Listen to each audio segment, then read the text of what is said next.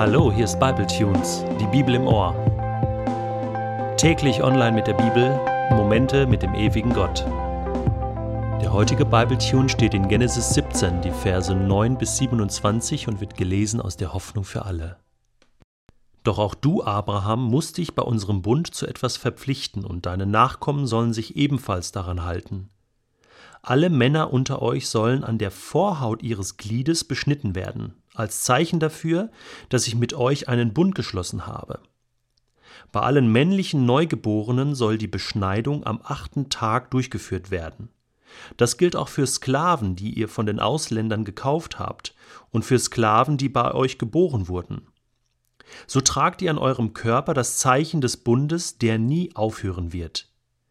Wer sich nicht beschneiden lassen will, der muss aus dem Volk ausgeschlossen werden und sterben, denn er hat den Bund mit mir gebrochen. Dann sagte Gott, auch deine Frau soll einen anderen Namen erhalten. Nenne sie nicht mehr Sarai, denn von nun an heißt sie Sarah. Ich werde sie reich beschenken, sie soll einen Sohn von dir empfangen. Mein Segen bedeutet noch mehr, sie soll die Stammmutter zahlreicher Völker werden, und Könige werden von ihr abstammen. Da warf Abraham sich erneut zu Boden, aber im stillen lachte er in sich hinein. Er dachte, wie kann ich mit hundert Jahren noch einen Sohn zeugen? Und Sarah ist schon neunzig. Wie kann sie da noch Mutter werden? Laut sagte er dann zu Gott, Ja, erhalte doch Ismael am Leben. Du hast mich nicht verstanden, entgegnete Gott. Deine Frau Sarah wird einen Sohn bekommen. Gib ihm den Namen Isaak. Das bedeutet Gelächter. Mit ihm werde ich meinen Bund aufrechterhalten und für seine Nachkommen wird der Bund ebenfalls gelten. Aber auch deine Bitte für Ismael will ich erfüllen. Ich werde ihn segnen und ihm viele Nachkommen schenken. Zwölf Fürsten sollen von ihm abstammen, und er wird der Stammvater eines großen Volkes werden. Trotzdem werde ich meinen Bund mit Isaak schließen. Nächstes Jahr um diese Zeit wird Sarah Mutter werden. Nachdem Gott dies gesagt hatte, erhob er sich zum Himmel Kurz darauf noch am selben Tag beschnitt Abraham seinen Sohn Ismael und alle männlichen Sklaven, die bei ihm geboren oder von Ausländern gekauft worden waren, so wie Gott es ihm aufgetragen hatte. Auch Abraham ließ sich beschneiden. Er war 99 Jahre alt und Ismael 13 Jahre. Beide wurden am selben Tag beschnitten, zusammen mit allen, die bei ihnen wohnten.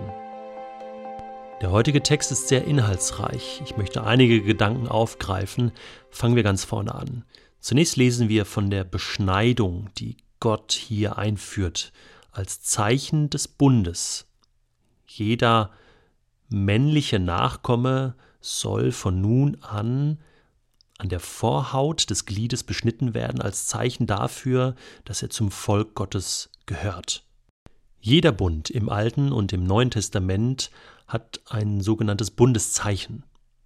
Was war nochmal das Bundeszeichen beim Bund mit Noah. Richtig, es war der Regenbogen. Wir haben auch im Neuen Testament ein Bundeszeichen.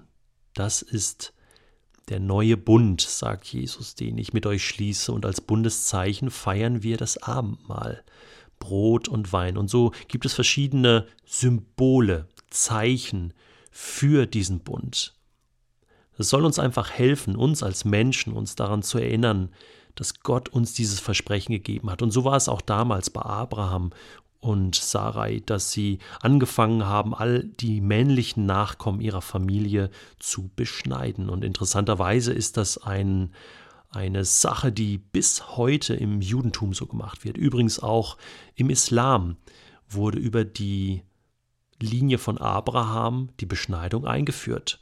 Und ähm, so ist es auch heute in der Gegenwart noch absolut üblich. Aber die, der Grund ist nicht ein hygienischer Grund, obwohl das auch Vorteile haben mag, sondern es ist wirklich dieses Zeichen, was gesetzt werden sollte. Übrigens beschreibt Paulus, der ja selbst Jude war im Neuen Testament, dass es Gott eigentlich nicht so sehr darum geht, dass wir die Haut beschneiden, sondern es geht ihm vielmehr um eine Haltung dahinter, dass wir uns zu Gottes Volk zugehörig fühlen, und dabei ist nicht die Beschneidung der Vorhaut wichtig, sondern die Beschneidung des Herzens. Und das meint, dass wir tiefes Vertrauen und diesen tiefen Glauben zu Gott haben.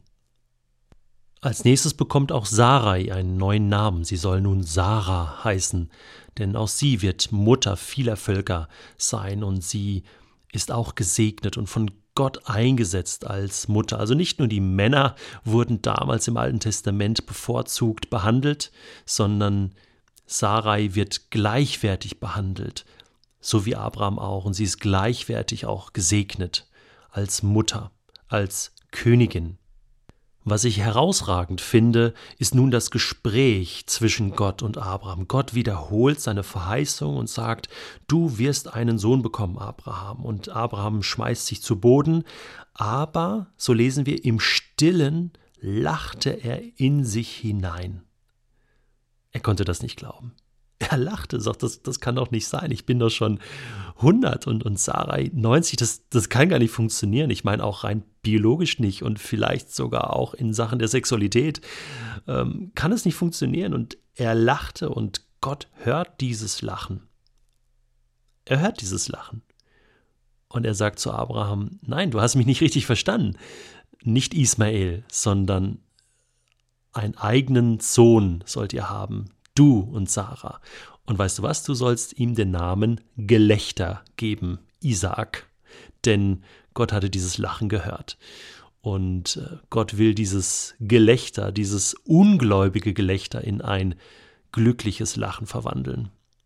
Gott ist genial.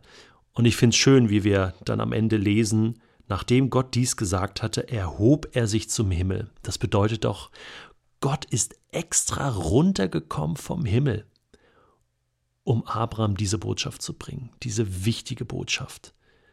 Ich finde das genial, dass Gott manchmal für wichtige Dinge, die er uns mitteilen will, einfach seinen Thron im Himmel verlässt und runterkommt, dir auf Augenhöhe sozusagen begegnen möchte. Ich werde hier erinnert daran, was Jesus getan hat, dass er Mensch geworden ist, dass Gott Mensch geworden ist in Jesus und dass er uns auf Augenhöhe begegnen möchte, uns auf Augenhöhe etwas mitteilen möchte, dass er Verständnis hat für unser zweifelndes Gelächter manchmal, für unsere Ungläubigkeit, für unsere Verzagtheit, für unsere Angst und dass Gott einfach sagt, hey, ich bin da und ich verstehe dich und ich habe dein Leben im Griff. Vertrau mir einfach, auch heute.